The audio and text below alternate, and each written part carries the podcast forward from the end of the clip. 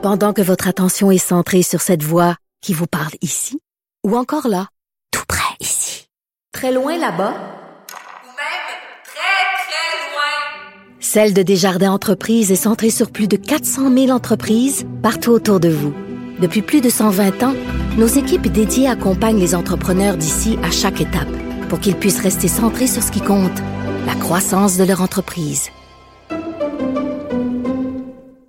Excellent mercredi à tous. Aujourd'hui à l'émission, on revient sur le non-remboursement des billets d'avion et des voyages avec la lionne d'Anjou du Parti libéral, Lise Thériault, qui a obtenu ce matin une promesse du ministre responsable, Simon Jolin Barrette, de, et je cite, régler cette situation-là. Et oui, ministre euh, qu'elle a qualifié d'ailleurs de gentleman dans notre entretien. Écoutez ça. Ensuite, qu'est-il advenu du projet nationaliste de la CAQ? A-t-il été complètement abandonné? Je pose ces questions à Zanetti de Québec solidaire, car c'est l'impression qu'on peut avoir après son échange avec la ministre Sonia Lebel en études de crédit hier. Mais d'abord, mais d'abord, ben oui, il y a un compteur au bout du fil.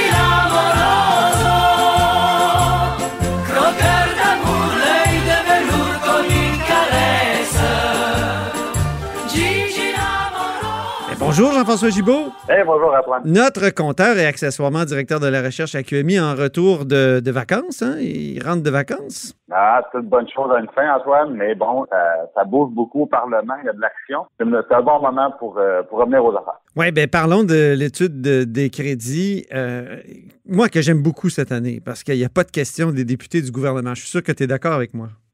Écoute, c'est plus intéressant à écouter, à regarder. Euh, c'est moins long, hein, parce qu'il faut savoir que l'étude des crédits budgétaires, Antoine, dans le fond, c'est un exercice de réduction de compte. Ben oui, c'est fondamental. De réduction de compte fondamental. Et normalement, ça dure 200 heures au total. Bon. Évidemment, ces 200 heures-là, là, il y a plusieurs commissions qui peuvent étudier plusieurs sujets en même temps, quatre en même temps. Donc, ça peut parler de santé, d'économie, euh, d'agriculture, par exemple, en même temps. Mais euh, normalement, c'est 200 heures. Et là, bon, COVID oblige, euh, mesures sanitaires, on essaie de comprimer ça dans le temps pour que, certainement, ça s'effleure sur trois semaines, d'accord? Euh, là, cette année, on a dit qu'il faut vraiment euh, comprimer ça, dans le fond, sur quelques jours seulement. Alors, pour y arriver, euh, ils ont une réforme, en fait, qui est à l'essai, c'est-à-dire que les, les députés du gouvernement, donc les députés de la CAQ, dans ce cas-ci, ont plus le droit de poser euh, des questions à leur propre ministre.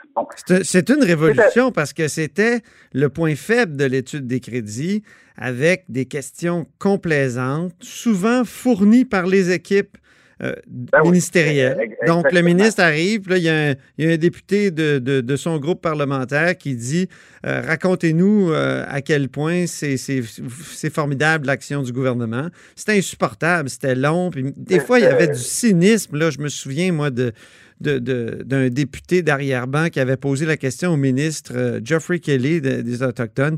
Nommez-nous les 11 nations autochtones du Québec. Non, mais c'était ridicule. C'est complètement ridicule à certains égards. Là. Et je vais vous donner un exemple réel. C'est amusant parce que ça implique notre premier ministre, M. Legault, à l'époque, mettant en commission euh, parlementaire. Et M. Legault était au Parti québécois dans l'opposition. Bon, moi, j'étais son accompagnateur, son conseiller politique. Et M. Legault avait surpris un député libéral à recevoir une fiche du ministre. Donc, sur la fiche qu'il a reçue du ministre, c'était la question à poser à- au ministre. Et à l'endos de la feuille, il y avait la réponse que le ministre allait lui fournir. Donc, c'est vraiment organisé avec le gars des vues. C'était du théâtre. C'était du théâtre. Mais Antoine, le député, dans un moment d'inattention, au lieu de lire la question, il se met à lire la réponse. Et là, et là, le ministre, lui, il est tout mal parce qu'il se rend compte de l'imbroglio. Mais François Legault s'en rend compte et il interroge la commission en disant, Monsieur le député, vous êtes en train de lire la réponse du ministre, je voulais juste vous donner un coup de main. Alors là, c'est un- le malaise, c'était André de Relette, le, de- député. Alors, le, malaise était extraordinaire, mais ça venait résumer en une seule anecdote tout le problème qu'il y avait avec l'étude des crédits où, pendant une majorité de temps, parce que ça va au nombre de députés, donc les députés, évidemment, qui font le gouvernement seront les plus nombreux, ben, euh, c'est eux qui occupaient le plus de temps en posant des questions complaisantes. Il y avait à l'occasion, il faut le mentionner, les députés qui pouvaient, par exemple, vouloir parler de, de, de problématiques dans leur comté, où là, ils allaient avec des vraies questions. Oui, ça arrivait, Euh, c'est vrai. Ça arrivait. Mais, mais c'était pas, c'était, disons, la, la, la minorité du, euh, des questions qui étaient des véritables questions. Euh, le reste du temps, bon, euh, on était dans la compétence. Par contre, par contre, par contre, Hmm. moi, ce que je me demande, c'est sur le principe, on vient maintenant officiellement, je te dirais, de créer deux catégories de députés. Oui. Euh, C'est aussi ma crainte, Jean-François. J'ai j'ai la même crainte parce que autant je, je critique les questions complaisantes des députés du gouvernement, autant je me dis, ces gens-là, c'est quand même des élus au départ. On, on parle constamment de la séparation des pouvoirs, l'importance que le législatif pose des questions à l'exécutif. Mais tu sais, notre régime est basé sur une sorte de confusion des pouvoirs plus que de... En tout cas, confusion des pouvoirs exécutifs et, législatifs plus que de séparation. Mais au moins, il y, avait des apparences de, séparation quand les députés, même du gouvernement, pouvaient poser des questions délicates ou, comme tu l'as dit, d'intérêt lo- local. Là. Euh, mais mais tu tout à fait raison, c'est malgré tout quelque chose de nouveau et qui peut avoir un effet, des effets pervers. Ben, C'est-à-dire que je pense que c'est intéressant, mais ça va devoir être accompagné peut-être d'une réforme parlementaire pour revaloriser le rôle du simple député. Ben oui. Surtout, surtout quand on parle des députés euh, du, du gouvernement. Parce que dans le fond, ces députés-là, s'ils peuvent plus poser de questions sur leur région, leur comté, euh, déjà, évidemment, on leur demande de tout le temps être les bénis oui, des ministres. Évidemment, il ne faut pas que des députés de la même formation politique semblent être en désaccord. Mais là, à un moment donné, c'est parce que euh, ce qu'on appelle en, en, en jargon politique des backbenchers, c'est-à-dire des députés gouvernementaux, ben, euh, c'est parce que s'ils peuvent pas juste être des, des, des faire valoir ce qu'on appelle la chair à quorum, c'est-à-dire des gens dont la, la fonction principale, quand ils sont à Québec, est de s'assurer d'être assez nombreux pour que le gouvernement gagne tous les votes. Puis là, là, il y a toujours un rôle dans leur circonscription. Et donc, du côté de Québec, là, on leur enlève le droit de parole pendant l'étude des crédits. Il va falloir, à un moment donné, se dire comment on va revaloriser le rôle de ces députés-là, comment on va leur permettre de mieux remplir, mieux représenter leurs citoyens. Il va devoir se passer quelque chose parce que ça, ça va devenir, à un moment donné, tout simplement des gens assis sur des chaises, puis ça sera un ou un autre. là. Puis ils ne défendront pas les intérêts de, de leur comté. Voilà. Euh, je voulais te parler aussi d'une intervention de deux députés de Québec solidaire de la région de Québec. C'est en terminant, il nous reste peu de temps, mais euh, ils, écrivaient récemment dans Le Soleil que euh, finalement, le pont-tunnel Louis-Hippolyte Lafontaine en rénovation, la facture s'élève à 1,142 milliards, donc ça fait deux fois plus que le demi-milliard qui avait été évoqué au début du projet. Puis ce, ce dépassement de coût-là, ben, il passe comme comme lettre à la poste, hein, parce que c'est un projet autoroutier, alors que les projets de transport en commun, et on pense évidemment au tramway dans la région de Québec, euh, lui, euh, on, est en train de, de de le tronquer finalement parce qu'il y a, y a des dépassements de coûts. Il me semble, moi, en tout cas sur ma page Facebook, j'ai dit, ils ont tout à fait raison. Pour les autoroutes, il semble jamais y avoir de coûts excessifs au Québec. Et euh, pour le transport en commun, on est toujours en train de resserrer la vis. Et toi, tu m'as écrit, tu m'as dit, ben quand même, là, t'as pas raison. Ben, c'est-à-dire que je pense vrai problème, mauvaise comparaison. C'est-à-dire qu'on est dans un cas où il faut il faut euh, rénover le tunnel. Évidemment, euh, la sécurité, c'est essentiel. On ne peut pas lésiner là-dessus. On n'attendra pas que l'eau rentre dans, davantage. Là. Je veux dire, on va pas la sécurité des gens en péril.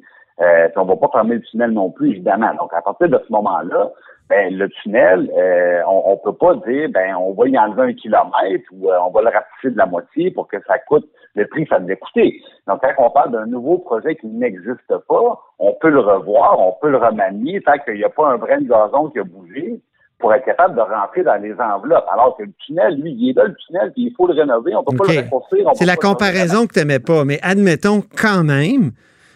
Donc, c'est la comparaison que tu n'aimais pas, mais moi, je pense qu'il faut admettre qu'au Québec, pour ce qui est de l'allongement des autoroutes, de l'élargissement des autoroutes, il n'y a jamais de limite. hein? On, ne questionne pas ces coûts-là, alors que le transport en commun, on le questionne euh, infiniment jusqu'à... Là, actuellement, on a l'impression que le gouvernement est en train tranquillement de retirer son appui euh, notamment ce projet de tramway-là, dont la région de Québec a vraiment besoin. En tout cas, c'est un projet structurant.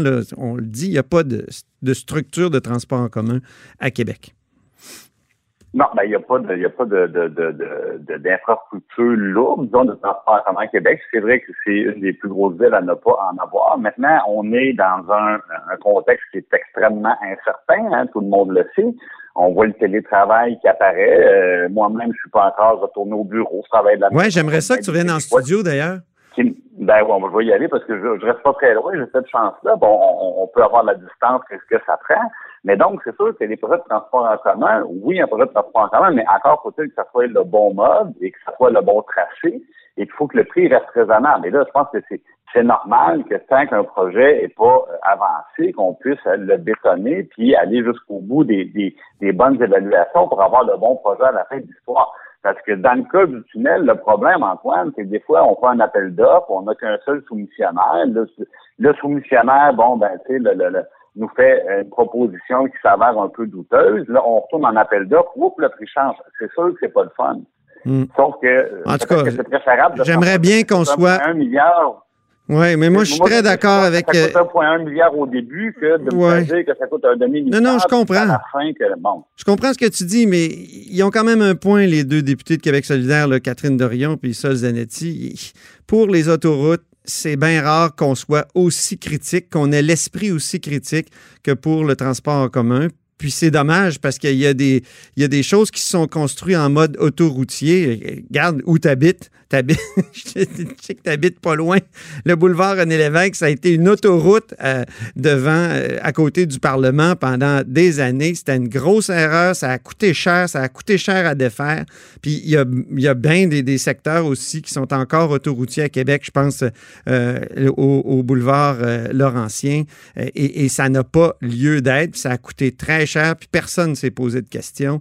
Alors qu'il va falloir, en tout cas, développer notre esprit critique, pas juste pour le trans- les projets de transport en commun, mais aussi pour les projets euh, autoroutiers qui coupent des villes en deux, qui qui amènent pas vraiment plus de fluidité souvent.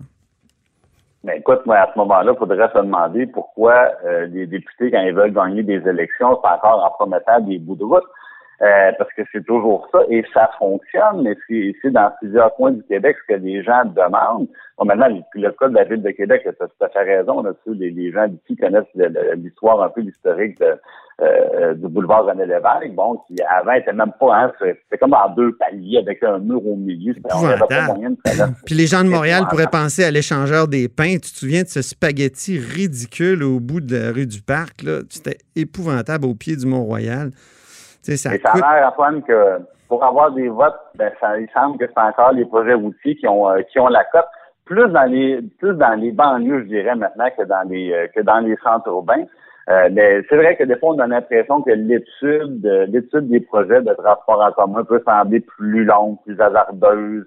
Euh, puis on pose plus de questions, on tient plus à nos coups peut-être que les projets d'autoroute. Une des, une des raisons pour ça, Antoine, c'est que des fois, ce sont des responsabilités partagées. Donc, quand, quand il y a- il y a un projet d'autoroute, c'est le ministère des Transports du Québec. hein. Donc, il n'y a pas besoin de négocier avec personne, mais il peut s'entendre avec lui-même puis avancer son projet. Euh, Quand on parle de projet de transport en commun, ben nécessairement, ben c'est souvent c'est la ville qui développe un concept, qui développe un projet, mais l'argent vient d'Ottawa, l'argent vient de Québec. Là, on a trois, on a trois danseurs pour une seule danse, et qui paye quoi, qui décide quoi? Et ça, c'est sûr que ça rend toujours la Ouais. chose un petit peu plus compliquée. Ouais. Il y a eu une époque où Ottawa n'était pas là, là. Puis euh, peut-être que c'était plus simple d'ailleurs quand ils Ah, transféraient juste l'argent. quand ils transféraient juste l'argent ou qu'ils ne se mêlaient pas de ces affaires-là. OK. Hey, c'est assez. On a assez parlé, mon cher. C'était bien intéressant, mon cher compteur. Très bon retour à, à la hausse sur la colline. Puis euh, on se retrouve très prochainement.